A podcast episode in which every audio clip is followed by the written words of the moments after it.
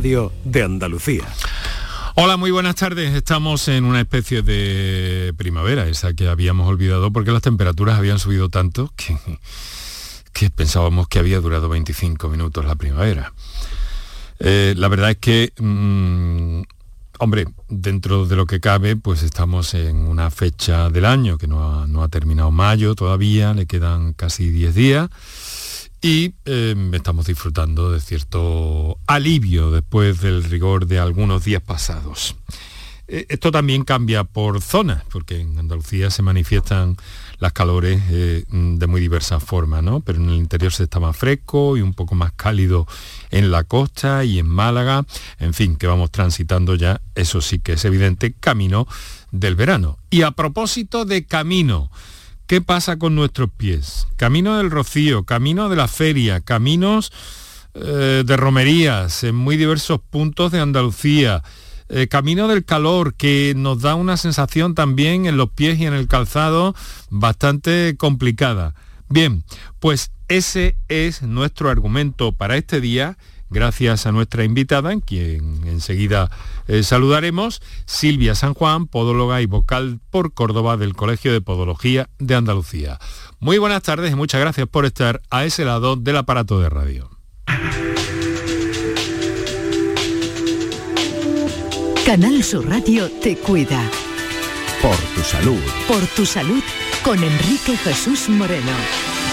Así que ya podéis ir dirigiendo nuestros teléfonos que enseguida os voy a recordar pues cuáles eh, son vuestros, eh, vuestras dudas, vuestras cuitas o vuestras explicaciones o aclaraciones si necesitáis a propósito eh, de los pies. Lo cierto es que el calor hace que se manifiesten diferentes malestares, como la sequedad extrema de los talones o como la sudoración excesiva o como ampollas y rozaduras tan clásicas de la feria que yo no sé si son evitables y cómo afecta el uso de esmaltes de uñas a los pies de las señoras. ¿Y el calzado adecuado para el verano cuál es? Bien, pues de todo eso vamos a hablar con Silvia y vamos a compartir con ustedes estas líneas telefónicas que pueden utilizar ya para cualquier cuestión, para cualquier demanda. Para contactar con nosotros puedes hacerlo llamando al 95 50 56 202 y al 95 50 56 222 o enviarnos una nota de voz por WhatsApp al 616 135 135. Por tu salud en Canal Sur Radio. Va a ser mañana cuando las autoridades publiquen los últimos datos y el último recuento en torno a la pandemia. Pero en fin, ya saben que estos días se está hablando de la viruela del mono, eh, que cada vez se habla más y que continúa en aumento los contagios por la viruela del mono. España es el país del mundo con más eh, casos confirmados y en Andalucía ya son seis eh, hasta hace unos instantes los eh, casos en estudio. En España hay confirmados 34 casos, todos ellos en la comunidad de Madrid, donde se ha identificado una sauna como posible eh, pues foco de este contagio. Además, se están estudiando otras 50 posibles infecciones en 10 comunidades. La, mayor, la mayoría también en Madrid y en Canarias donde una fiesta se considera el segundo foco del brote. Mientras tanto, en Andalucía hay seis casos sospechosos, cuatro en la provincia de Málaga, uno en Córdoba, otro en Granada. Uno de ellos podría confirmarse en breve porque estuvo en contacto con un positivo. Aunque lo normal es que este virus se contagie de simios o roedores a ser humano, al ser humano, quiero decir, también, como estamos escuchando y estamos viendo, se se transmite entre personas por contacto estrecho. Por eso es importante el uso de la mascarilla también en estos, en estos días, por esa otra doble razón. Los síntomas, eh, fiebre, dolor de cabeza, cansancio y unas pústulas que aparecen entre 6 y 13 días después de la transmisión. La mortalidad de esta enfermedad se, se sitúa en torno al 10%. Parece momento que todos los casos registrados en nuestro país eh, tendrían una, una afección leve. Eso es lo que parece ser. En fin, iremos contando de todo esto también. Ahora vamos a lo que vamos, que es a los pies, esos que nos dan sustento, que nos dan movilidad y que nos dan complicaciones en la feria. Silvia San Juan, muy buenas tardes. Buenas tardes, Enrique. Encantada de estar otra vez en tu programa y de poder dar esta visibilidad a la podología y, para que sepan todos nuestros oyentes lo importante que somos los podólogos en la sociedad. Entendemos que es muy importante también mantener una adecuada salud podal para nuestro propio bienestar, para evitar complicaciones y patologías que luego pueden llegar a situaciones mm, muy complejas, muy complicadas, graves. Mm, evidentemente lo fundamental es la prevención y por eso es muy importante y, nuestra labor, eh, yo siempre lo digo, lo principal es mm, saber prevenir, indicarle al paciente el, tratamiento que tiene que hacer como prevención para evitar males mayores. Y bueno, estamos hablando de días de feria, eh, días de, caminos, días de andar mucho, ¿no? Y de andar con, en fin, con las temperaturas que, este calor que, suben. Y eso hace que... Es propio en, nuestra Andalucía, el tener este calor de pronto. Propio, es lo que tenemos. Hemos vivido horas de, horas de primavera. horas de primavera. Yo digo que 25 minutos. Pues lo importante es sobre todo el calzado, ¿no? En, esto, en este tipo de eventos, el calzado que llevamos a la feria o llevamos a un camino del Rocío es fundamental para evitar la aparición de esas ampollas, de esas rozaduras que no queremos que nos salgan. Y bueno, también llevar un kit de emergencia, ¿no? Eh, por el por si, ¿no? Por si acaso nos salen estas rozaduras. Pero sobre todo lo importante es el zapato. El calzado yo siempre lo digo y bueno, todos mis compañeros mm, lo recomiendan, primero que, el paciente vaya una semanita antes al podólogo para, para bueno, mm, quitar esa dureza y dar una, hacer una revisión en los pies, ¿no? Esa semanita, 10 días antes de, ir a un evento de estas mm. características en el que vamos a estar mucho tiempo de pie y también vamos a estar con mucho calor. Y sobre todo recomendar un zapato cerrado, porque si no te puedes imaginar la cantidad de accidentes que hay en la feria cuando llevamos los pies al aire y bueno, o nos pegamos un pisotón o nos cortamos con un vaso que está medio enterrado en la albera. Entonces lo más importante es llevar un calzado adecuado cerrado. Y es una de las cosas que es la primera premisa, ¿no? Para entrar a este tipo de recinto donde ya hay una aglomeración de gente. Y luego que se te haya acomodado bien al pie, ¿no? Hombre, mm, evidentemente no podemos ir a la feria estrenando un calzado, ni unos botos camperos, ni unas sandalias, como hemos dicho, no llevar el zapato abierto y tampoco, bueno, las zapatillas de esparto también, bueno, haberse las puesto antes, ¿no? Mm. Y yo de luego recomiendo zapatillas de deporte, un calzado cerrado, adecuado y transpirable, ¿no? Para el tema del calor y la sudoración. Y mira, luego me ha pasado una cosa que ya, yo no sé si te corresponde, a lo mejor no, y me vas a decir, bueno, pero mira, me, ha, pasado que he, extraído del armario del zapatero una, unos zapatos cerraditos de marca premium, tipo de cordones, de buena calidad, que llevo usando hace varios veranos y me han hecho rozadura. Porque ese zapato se, eh, se, reseca de un año para otro, el sudor mm, pues descompone la, piel que tenga por dentro o el forro que tenga ese zapato por dentro. Y entonces muchas veces lo, guardamos de una manera eh, que no es la correcta, ¿no? Muchas veces se mete en papel de periódico para absorber el sudor o, bien no lo hidratamos bien si es una piel y entonces ¿qué pasa? Que al año siguiente al ponernos esos zapatos, esas sandales, por ejemplo, ¿no? Por primera vez un zapato cerrado, pues nos suelen hacer rozadura y para evitar esa rozadura, pues previamente tenemos que hidratar muy bien el pie todas las noches. Hidratar el pie y no sé si alguna acción sobre el zapato, ¿no? Para quitarle ese esa sensación de sequedad. Sí. Bueno, pues también hay que mm, eh, tenemos que aplicar ahí un poquito de algo eh, lo que hay o darle un masaje al zapato, ¿no? Menos en la eh, zona donde ves que te puede hacer lo, suyo es renovar el calzado que también tienen que ganar la zapatería sí, por supuesto, por supuesto.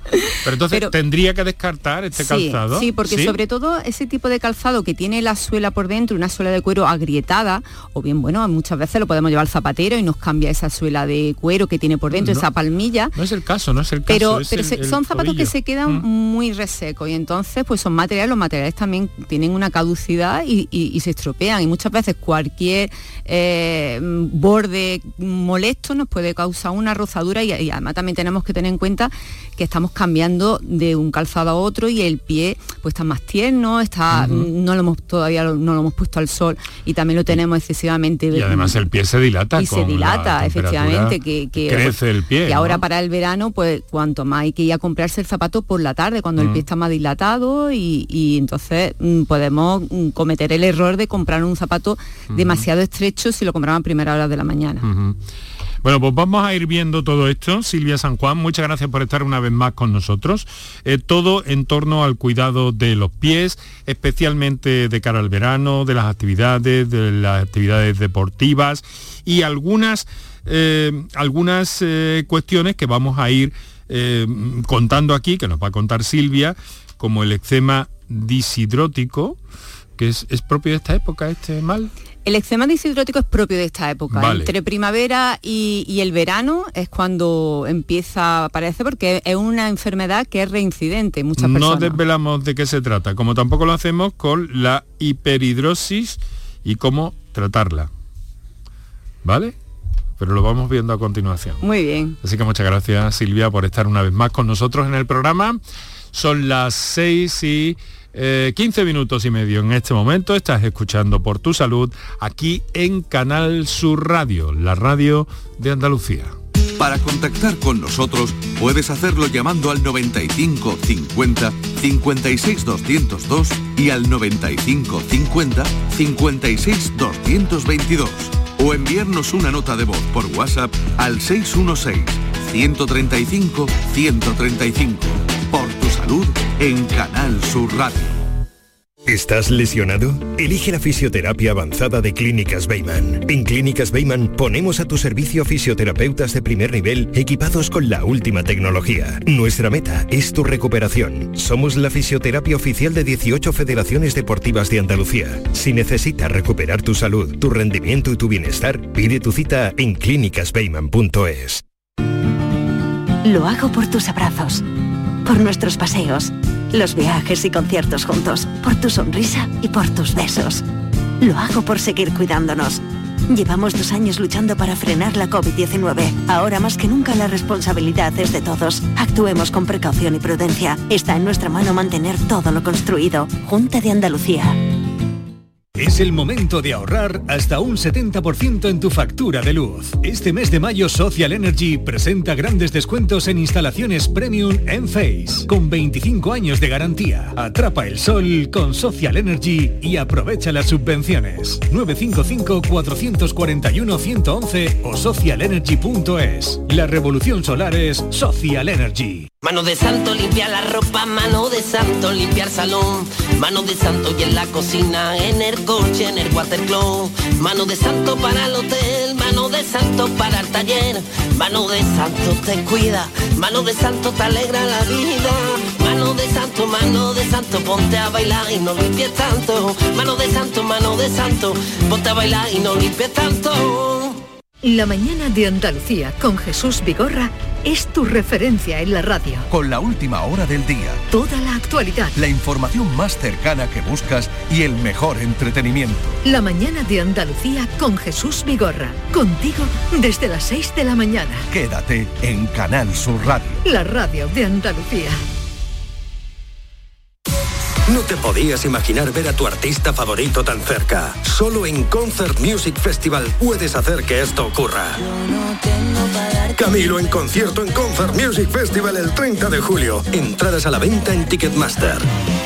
Vive una experiencia única. Camilo en Concert Music Festival Chiclana de la Frontera 30 de julio. Patrocinan Cruzcampo y Sueps. Patrocinador principal Lenovo. El 19 de junio de 2022 son las elecciones al Parlamento de Andalucía.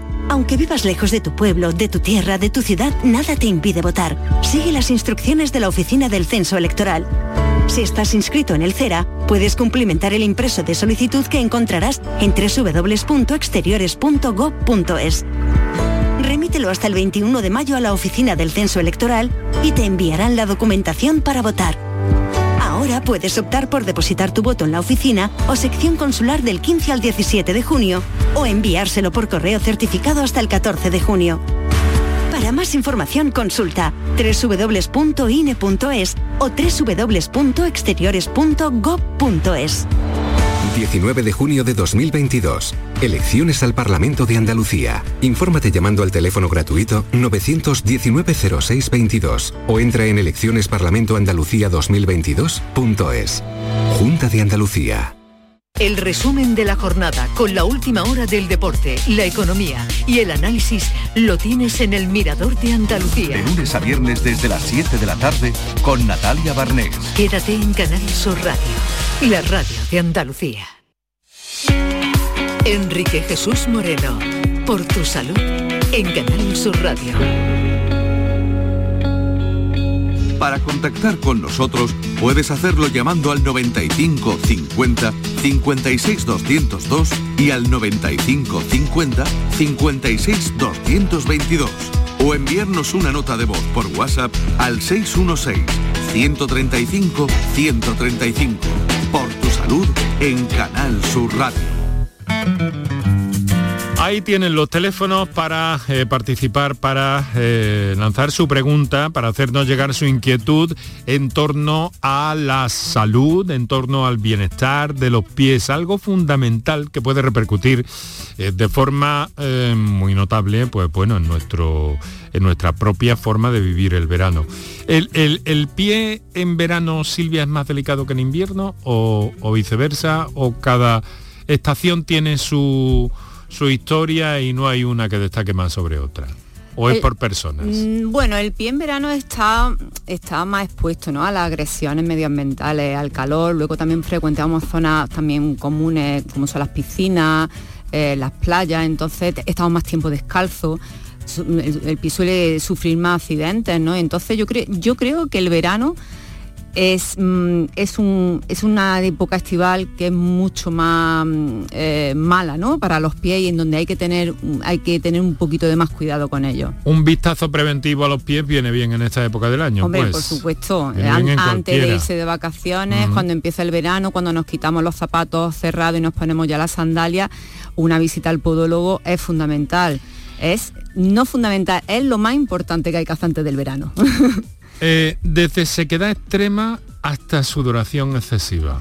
Hombre, nosotros aquí en Andalucía, en cuanto suben las temperaturas, lo primero que tenemos es la producción de sudor, ¿no? El exceso de sudor, que bueno, el sudor lo que es un proceso normal, ¿no? Porque es para bajar la, temperatura del cuerpo, pero en los pies se produce mucha más sudoración porque tienen en cuenta que tenemos más de 250.000 glándulas sudoríparas en, los pies, mucho más que en cualquier parte del cuerpo.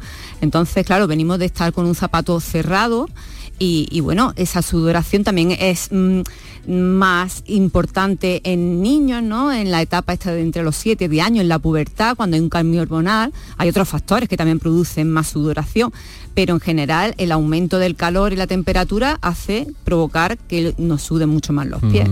Y sin embargo está la sequedad extrema en el caso de los talones en muchas ocasiones. Efectivamente, no todo el mundo tiene esa sudoración excesiva. La gente ya conforme empieza el paciente a cumplir edad, sobre todo por ejemplo en las mujeres, se produce ya esa sequedad en los talones que producen grietas, que producen también dureza y, y claro, evidentemente eh, el paciente, el, ciudadano intenta eh, tratárselo por su cuenta, ¿no? Y, lo mm. primero que tiene que hacer es ir al podólogo para que le recete, ¿no? Para que le prescriba la crema adecuada para ponerse en esa sequedad, porque todas las sequedades no cursan igual, algunas tienen grieta y tiene que ser una crema más cicatrizante y en otras hay más dureza y hay que mandar una crema queratolítica, que es por ejemplo a base de urea. Ahora vamos a hablar de las cremas, que me parece un factor muy importante y que teníamos pendiente desde hace eh, varios programas, me parece, que nos comentaste que, había que andarse con cuidado porque no todo, no todo valía y cada situación era de un modo, ¿no? Efectivamente.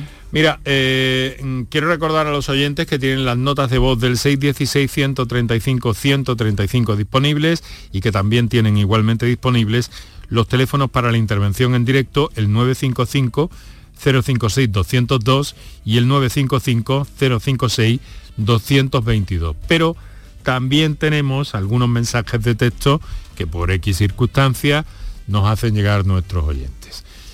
Y esta señora, que es Carmen de Granada, nos dice, buenas tardes, tengo los pies cabos, me dieron plantillas con memoria y no me sirven. He usado plantillas de todo tipo y visto a podólogos. ¿Qué hago? Tengo los tomillos muy mal. La verdad, quisiera que me digan dónde puedo ir. Gracias y saludos. Bueno, una experiencia que parece que no ha sido buena para Carmen. Silvia, ¿por dónde podemos orientarla? Bueno, ha dado poca información, que tiene los pies cabos, que ha utilizado unas plantillas con memoria, que ahora explicaremos qué puede sí, ser, explícanos. ¿vale? Y que ha estado en varios podólogos. Lo primero que habría que saber, bueno, si esos pies cabos, o sea, el peso corporal de esta persona, la obesidad tiene mucho que ver, el sobrepeso en unos pies cabos, que es cuando tienes mucho puente y los puntos de apoyo se reducen enormemente en la planta del pie a la hora de estar de pie, también habría que saber qué tipo de trabajo tiene y qué edad también tiene. O sea, los factores que hacen que los pies molesten, duelan en unos pies cabos, son varios factores, hay una serie de factores que son directamente proporcionales al dolor que tienen los tobillos, como hemos dicho, el sobrepeso, el tipo de trabajo, si están muchas horas de pie. Luego el tema de las plantillas, pues esas plantillas con memoria de la que habla, hay una serie de, materiales que se utilizan en, podología, que los podólogos hacemos este tipo de, mm, plantilla, eh, son materiales que guardan mm, cierta memoria, es decir, que vuelven otra vez a su forma, ¿no?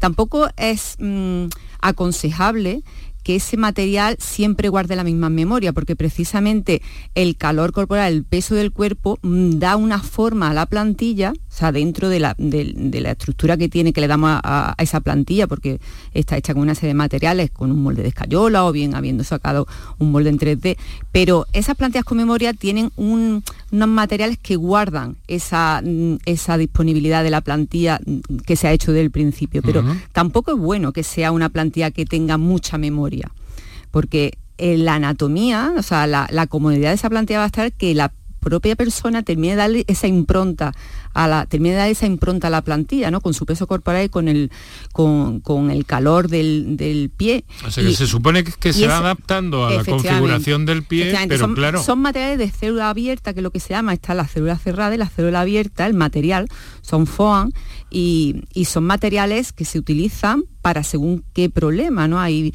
interesan en, algunas patologías que guarde más memoria el material para hacer propulsión en plantillas de deportistas, para, para favorecer la propulsión y en otras que no interesa guardar esa memoria para absorber el impacto del, pie, por ejemplo, en, un, en una fascitis plantar. Mm, parece que no ha tenido acierto Carmen en su recorrido, ¿no? Eh, eso Tendríamos que indicarle que eh, que verificara que todo estuviera en orden, que estuviera eh, atendida por profesionales. Y, bueno, muchas veces mm, en las plantillas nosotros los podólogos hacemos un tratamiento, ¿no? Y, yo siempre lo digo, el éxito total de las plantillas, o sea, no existe como tal, las plantillas no son mágicas, las plantillas hay que cumplir una, serie cosa, Nos ha añadido una información más. Trabajo en limpieza, tengo 56, peso 52, mido 1,59 no está gorda, como se diría, ¿no? No tiene sobrepeso. Entonces, esa persona el trabajo que tiene la está condicionando. ¿Por qué? Porque está de limpieza, está utilizando a lo mejor un calzado, hay muchas mm, eh, personas que la limpieza utilizan la típica bota catiusca o utilizan un zapato de trabajo que es de seguridad, entonces habría que ver también el calzado donde mete esa plantilla, también está mm. muchas horas de pie. Pero el sobrepeso es fundamental, hay personas que no se dan cuenta y quieren a una plantilla pedirle un resultado cuando hay que ver también cómo está esa persona, el peso que tiene, es importante.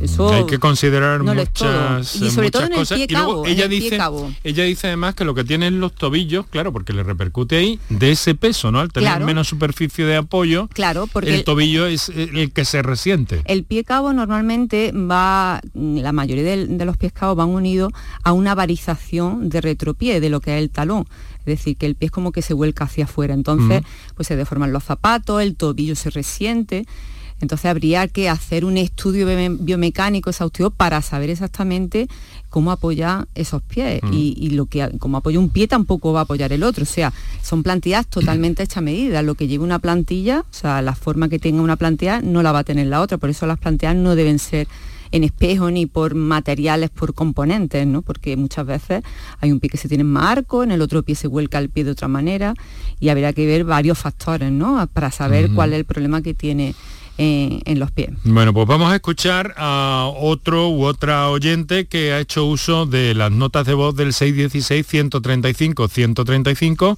Tienen disponible también con nosotros Silvia San Juan el 955-056-202 o el 955-056-222 para intervenciones en directo. Adelante. Eh, buenas tardes.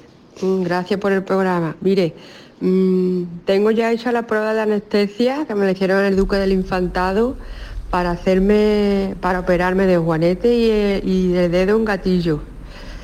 Y mi pregunta es si, si eso, el posoperatorio va a tardar mucho porque estoy deseando porque me duele mucho en la planta justo debajo de los dedos, pero tengo miedo al posoperatorio, porque algunas compañeras mías han, tenido problemas y bueno, y tengo un poquito de repelú, pero es que no puedo estar así.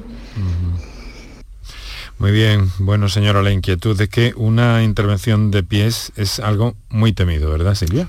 Sobre todo el tratamiento la parte posquirúrgica. A ver, eh, vivimos en una sociedad en la que estamos, tenemos mucha ansiedad, el trabajo nos come, si tenemos que operarnos de algo, si estamos pensando cuántos días nos van a dar de baja o a ver cuánto antes nos incorporamos al trabajo, una operación de juanete es delicada y se puede complicar en un posoperatorio. O sea, el reposo es necesario y ese reposo los las primeras semanas va a ser un reposo relativo porque bueno se vende que la operación de Juanete el paciente sale andando pero ¿cómo sale andando? pues sale andando con un zapato quirúrgico sin apenas poder apoyar si se ha hecho esta operación en la zona del antepié apoyando lo que es el talón y por supuesto mm, sin ir a trabajar por lo menos de tres semanas a un mes porque mm, primero que estamos yendo con un zapato que no es apropiado para trabajar.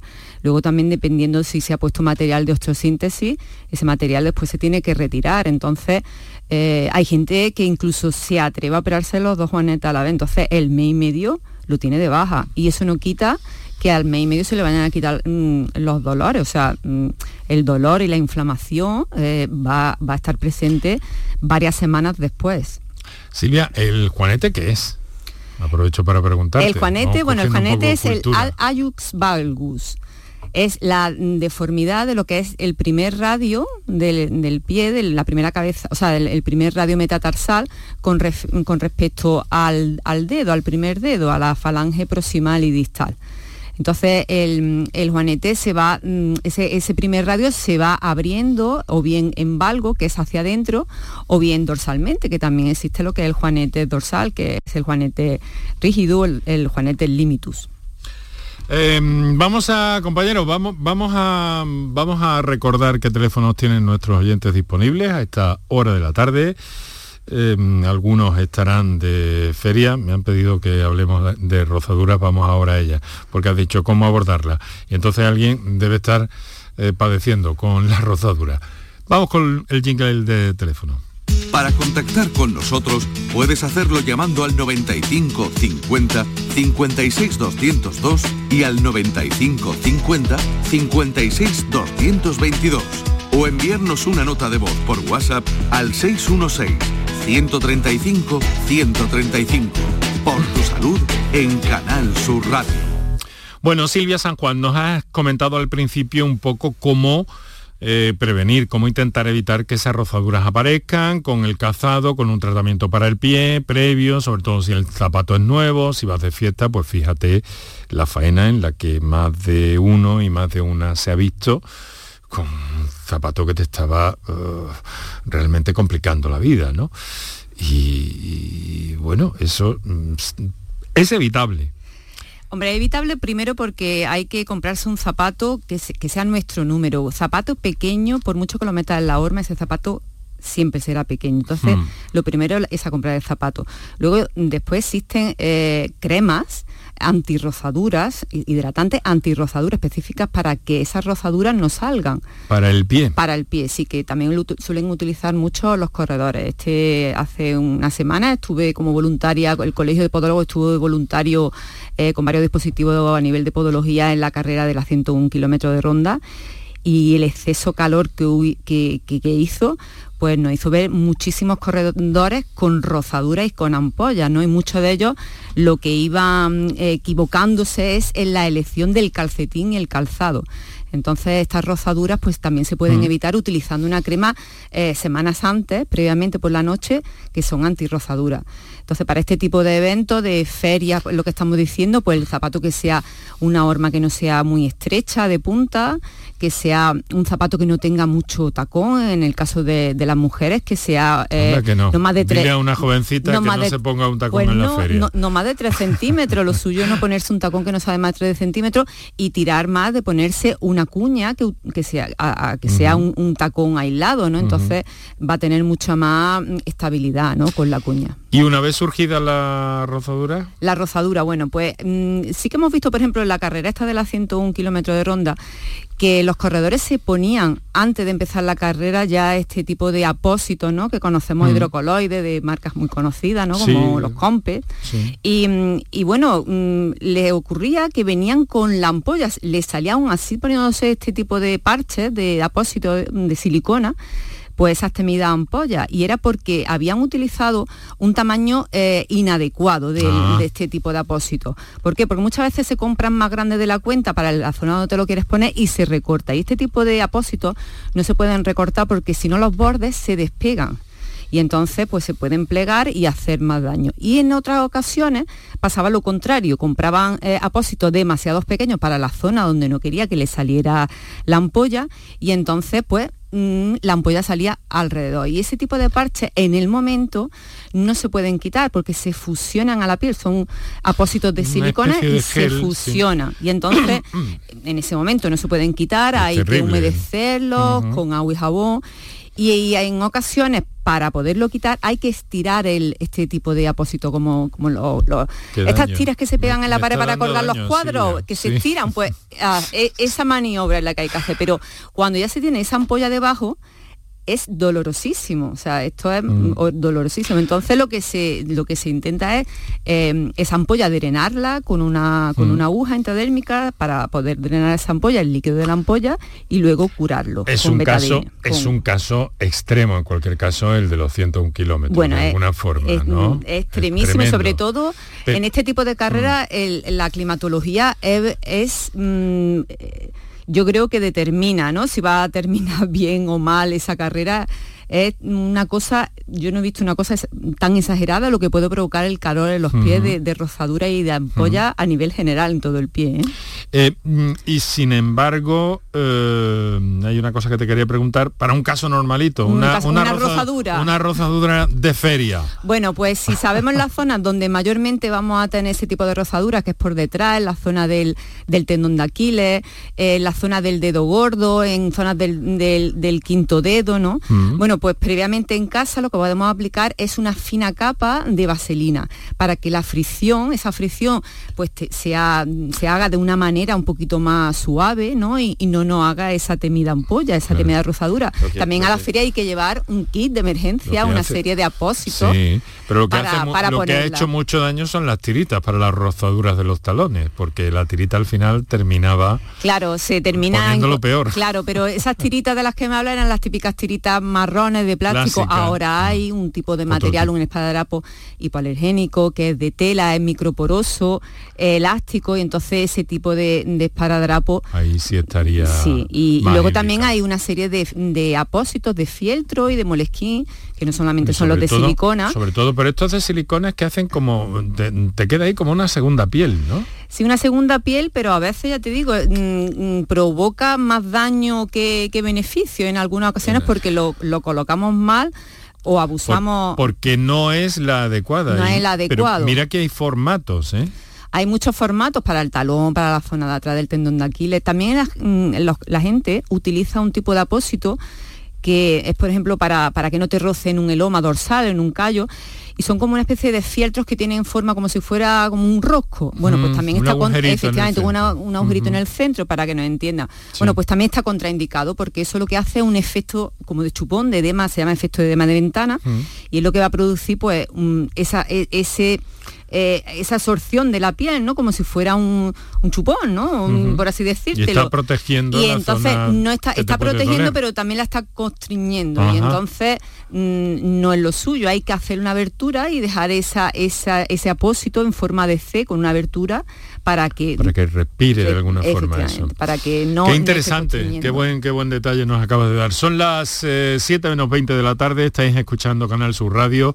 Esto es por tu salud, como cada tarde aquí de 6 a 7 con nuestro nuestro saludo que siempre hacemos a nuestros oyentes en la redifusión de este programa durante la madrugada y a todos aquellos que nos sintonizan también a través de eh, canalsur.es, Canal Sur Más, eh, y en la propia aplicación para el teléfono móvil de Canal Sur Radio. Recuerdo que tenéis el 616-135-135 y el 955-056-202 o 955-056-222. Vamos a escuchar una de esas notas de voz que tenemos pendiente.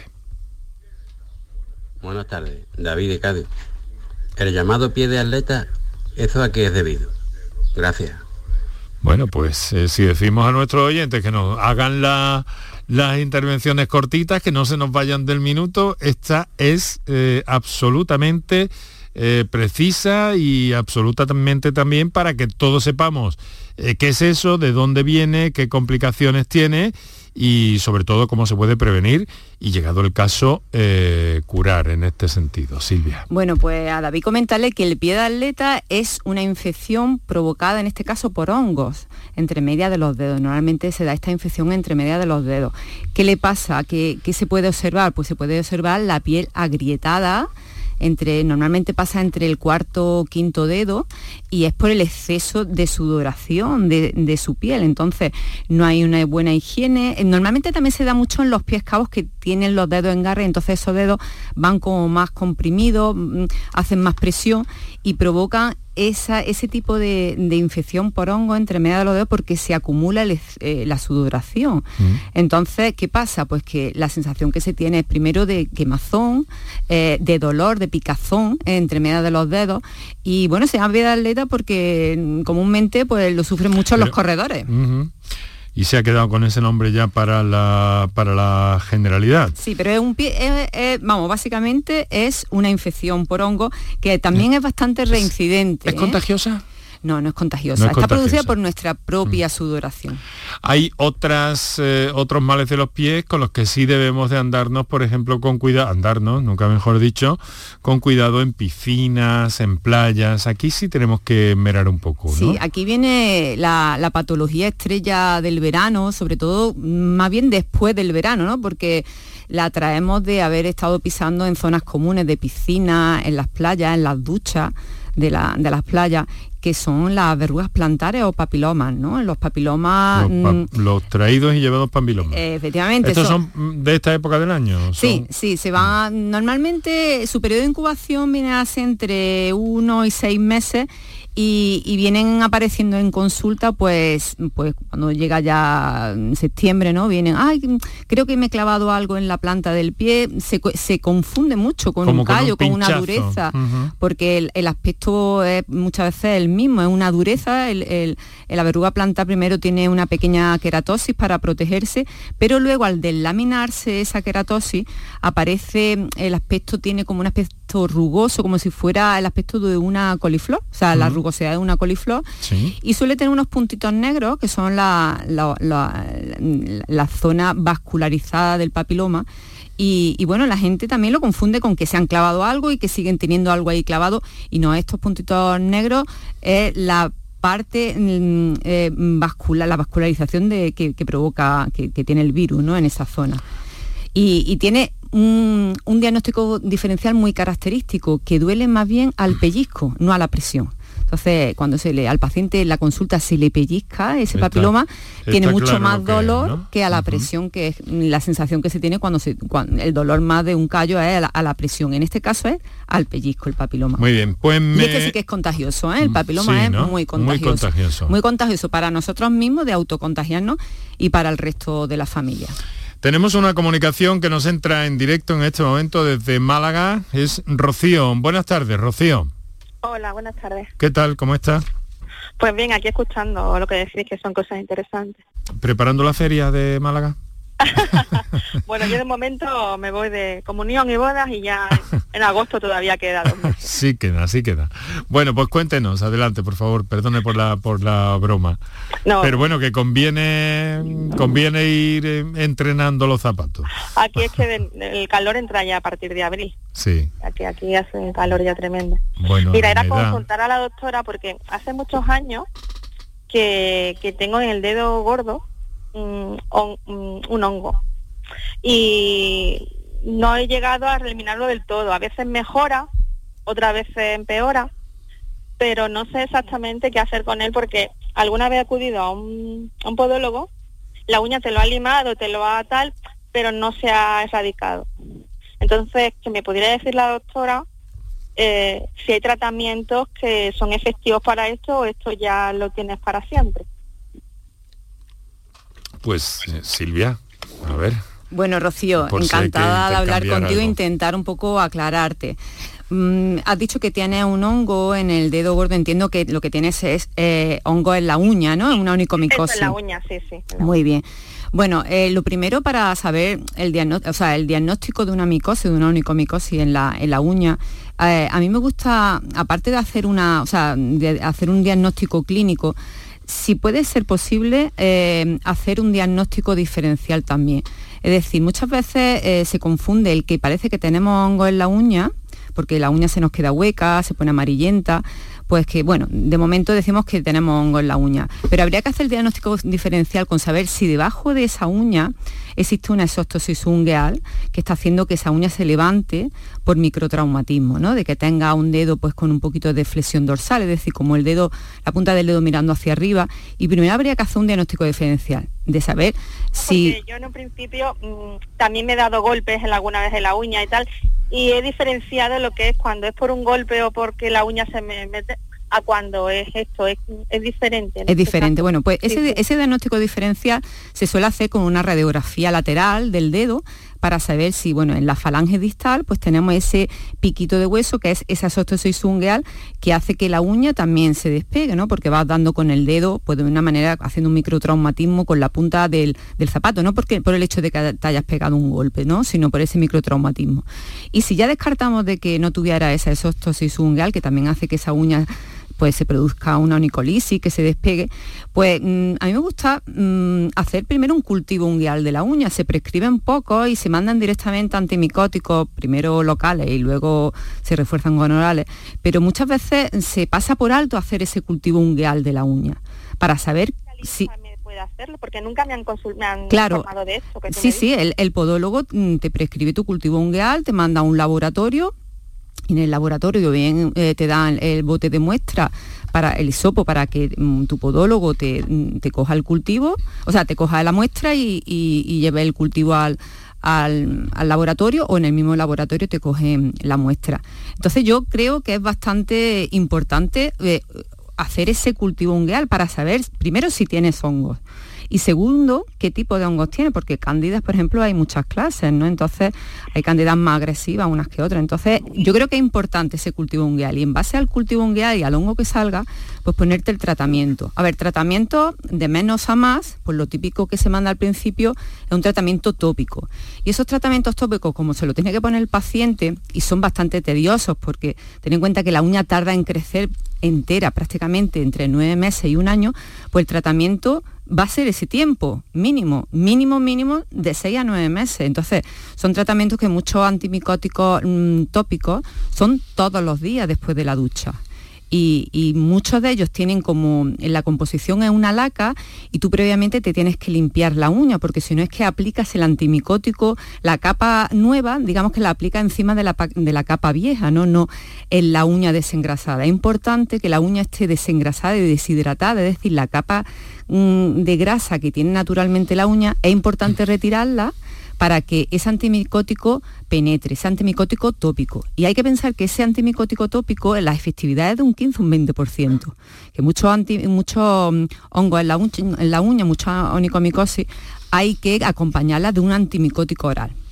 Lo que pasa es que el antimicótico oral pues tiene un poco colgado el San Benito de que son eh, medicamentos mm, hepatotóxicos, es decir, que se excretan por el hígado y claro, lo suyo sería antes hacer un perfil hepático para saber que tu hígado está en perfectas condiciones para poderte mandar este tipo de, de medicamentos. Y, si, bueno, si, si, no quiere... hay, que eliminarlo. Efectivamente. Y, como último tratamiento de última generación también está la terapia láser, que se está tratando mucho onicomicosis con la terapia láser, que también está yendo muy bien. Mm. Ah, pues muchas gracias, porque ha sido una información muy completa. Normalmente no, no, no he hecho las dos o tres cosas a la vez. Normalmente la uña, como tú dices, se me desprendía, después pasaba un año, me volvía a crecer y ya después se quedaba debajo de la uña. Yo notaba que seguía ahí. Y, luego también es importante que cuando mm, yo me he dado cuenta de los pacientes cuando vienen a tratarse la uña con hongo, pues claro, vienen con una uña gruesa porque la onicomicosis mm, degenera la uña, o sea, la atrofia y, y, las uñas con onicomicosis muchas veces tienen ese engrosamiento mm. que también hay que fresar esa uña y ir al podólogo para que deje la uña fresada y el producto entre mejor. La uña no creemos que es un material inerte, pero en realidad es un material biológico y que está viva de alguna forma, no se puede... Claro, es porosa, también es importante el lavado que se haga del pie, hay que utilizar jabones con pH ácido, también son bactericidas, y bueno, también controlar el tema de la sudoración, ¿no? porque también provoca esta onicomicosis. Bueno, pues Rocío, muchas gracias por su intervención y nos alegramos de que considere que, la respuesta ha sido completa, por eso invitamos de vez en cuando al, programa a Silvia San Juan. ¿eh? Sí, muchas gracias, que ha sido... Venga. todo. Pues un saludo, Rocío. Bueno, tenemos 10 minutos para las 7 de la tarde. Eh, vamos a Mm, mm, vamos a hacer, vamos a recordar un teléfono, hacemos un par de minutos para nuestros anunciantes y enseguida seguimos con algunas comunicaciones que tenemos aquí pendientes. Para contactar con nosotros puedes hacerlo llamando al 95 50 56 202 y al 95 50 56 222 o enviarnos una nota de voz por WhatsApp al 616 135 135 por salud en Canal Sur Radio. Escuchas Canal Sur Radio en Sevilla.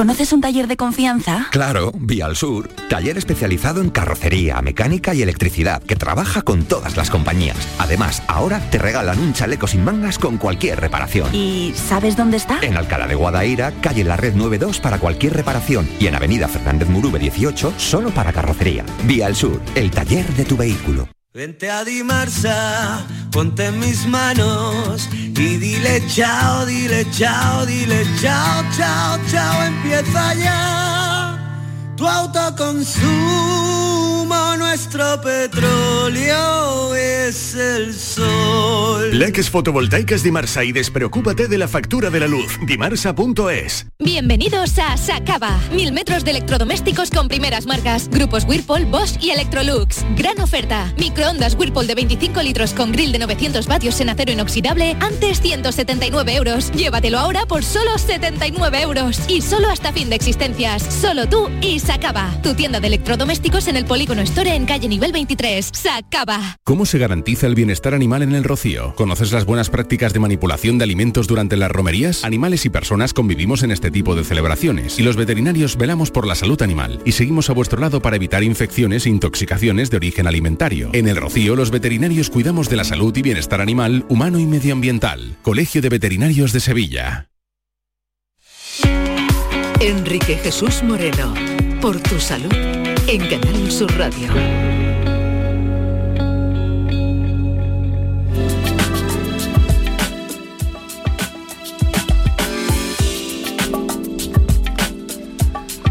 Bueno, pues ocho minutos para las 7 de la tarde, hablando de salud eh, de nuestros pies, de esos que nos sustentan, ¿cómo se diría? Salud podal, ¿no? Silvia, salud podológica. Salud podológica. Salud, podológica, ¿no? Sí, sí. Eso es. Y entonces, pues, eh, tenemos algunas comunicaciones pendientes. Por ejemplo, esta de eh, José, desde Sevilla, que dice, de pronto me ha salido una especie de lentejilla pequeña negra en la uña del dedo gordo derecho. ¿Qué es esto? Se pregunta este señor. Bueno, José, eh, de Sevilla, eh, lo primero que tenías que preguntarte es si te has pegado un golpe en la uña. En la Ah. uña del está hablando de la uña del primer dedo, que en el que suele, en el que nos solemos llevarnos lo- todos los golpes. Y, y si no se ha pegado un golpe, pues también mirar si lleva algún tipo de zapato que le está presionando el dedo y le está provocando un hematoma subungueal O sea, que, que sería un hematoma. microtraumatismo. claro. Bueno, puede ser un hematoma subungueal ser, o no. o sea, habría que hacer un diagnóstico diferencial. Lo más importante es no autodiagnosticárselo a él, sino ir al podólogo para que se lo diagnostique y le pueda hacer un diagnóstico diferencial pues con un melanoma acral, por ejemplo, que ya son palabras mayores. Entonces es importante que vaya a su podólogo de confianza y que bueno que vea esa manchita negra que está debajo de la uña. Si se trata de un hematoma subungual, bueno, puede tener dolor un poco a la presión y lo que va a ir viendo poco a poco, conforme pasan los meses, que esa manchita negra va moviéndose, ¿no? Va avanzando en la uña hasta que... Va agrandándose. No, agrandándose no, No, que va, avanzando, hacia, avanzando hacia la parte distal, porque la uña va creciendo y ese hematoma subungual va a ir avanzando hacia adelante hasta que, bueno, hasta que desaparezca, que puede tardar un año, como hemos dicho, que es lo que puede tardar una uña en crecer. Bueno, ¿dónde vamos? ¿Con un oyente o con el eczema disidrótico y la hiperhidrosis? El eczema mm, disidrótico, pues el eczema disidrótico es una patología frecuente de este que es tiempo, muy ¿no? frecuente, está muy mal diagnosticada, hay personas que no saben lo que, lo que tienen, pasa mucho por alto y bueno, vienen a la consulta hablando de que tienen mucho mm, picor, mucha quemazón, ¿no? En la zona del, sobre todo en el borde del, del pie, en el arco interno, las personas que tienen el pie cabo en la zona del arco interno, pues se acumula ahí la sudoración.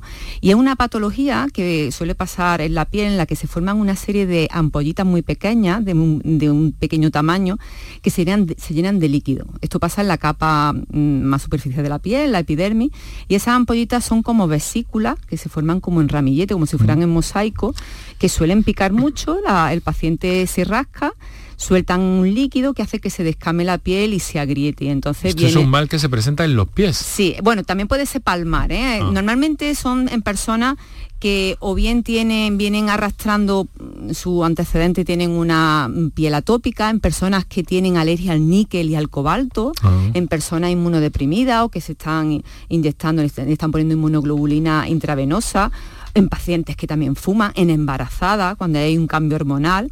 Y, es una patología bastante frecuente que, bueno, normalmente se suele tratar el picor con corticoides, ¿vale? Y con lavados, con, mm, con, una con con un, o bien con eh, clorexidina o sectomida, es, es como un bactericida, son Mm. lavados mm, para desinfectar y mm, devolverle el pH ácido a la Me piel. da la impresión de que es un proceso un poquito largo, ¿no? Para que Sí, desaparezca y este- recidivante, y recidivante también. Y suele darse todas las temporadas que empieza el calor intenso, aparece, aparece este problema. El eczema disidrótico ya nos toca la hiperhidrosis. Bueno, la epididrosis Otra, otra clave el- de este es tiempo. la- el aumento excesivo, como hemos dicho antes, de sudoración, en la que tenemos esta hiperhidrosis que aumenta la sudoración y que en muchos pacientes se vuelve un problema patológico que, bueno, que se pueden tratar con varios tipos de tratamientos, que incluso la cirugía, que es la simpatectomía torácica endoscópica, pero también ha salido otro tipo de tratamiento más novedoso que el, clam- cla- el clampaje selectivo del nervio simpático a nivel lumbar para mm, reducir la sudoración O sea en la se- planta de los pies. Se actúa, se hace una intervención a nivel... Sí. eh, Eso es, bueno, eso ya el cirujano, Sí. eh, pero, pero, se hace... actúa sobre la espalda, Sí. sobre unos Y- puntos y- concretos del sistema sí, nervioso. pinzar el nervio sim- el nervio simpático Y hacen de, que mo- se de manera sude menos. selectiva, efectivamente, Ah. la planta del pie. Caramba. En lo que es la zona del pie, de la Bueno, planta vamos, del vamos pie. a escuchar que tenemos poco tiempo una nota de voz que tenemos ahí pendiente aún. Buenas tardes, gracias por el programa. Quería preguntar a la doctora que tengo las zonas muy secas, muy secas. Me he hecho urea y no me se ponen bien. A ver si ella me puede decir una crema que haya buena, que la pueda comprar. Gracias. Muchas gracias a usted, señora, por su llamada y su confianza. A ver, Silvia, tenemos un minutillo. ¿eh? Bueno, eh, las cremas que están en el mercado yo no podría menos, vamos a ver, no que no que no quiera que la compre, pero debe de irse a una farmacia para comprarse una crema buena, una crema que tenga principios activos. La urea también depende de en qué proporción se esté poniendo la urea en los pies secos. Si te estás poniendo eh, una urea al 30% o al 40% en esa crema, lo que va a hacer es el efecto contrario, va a producir un efecto de exfoliación.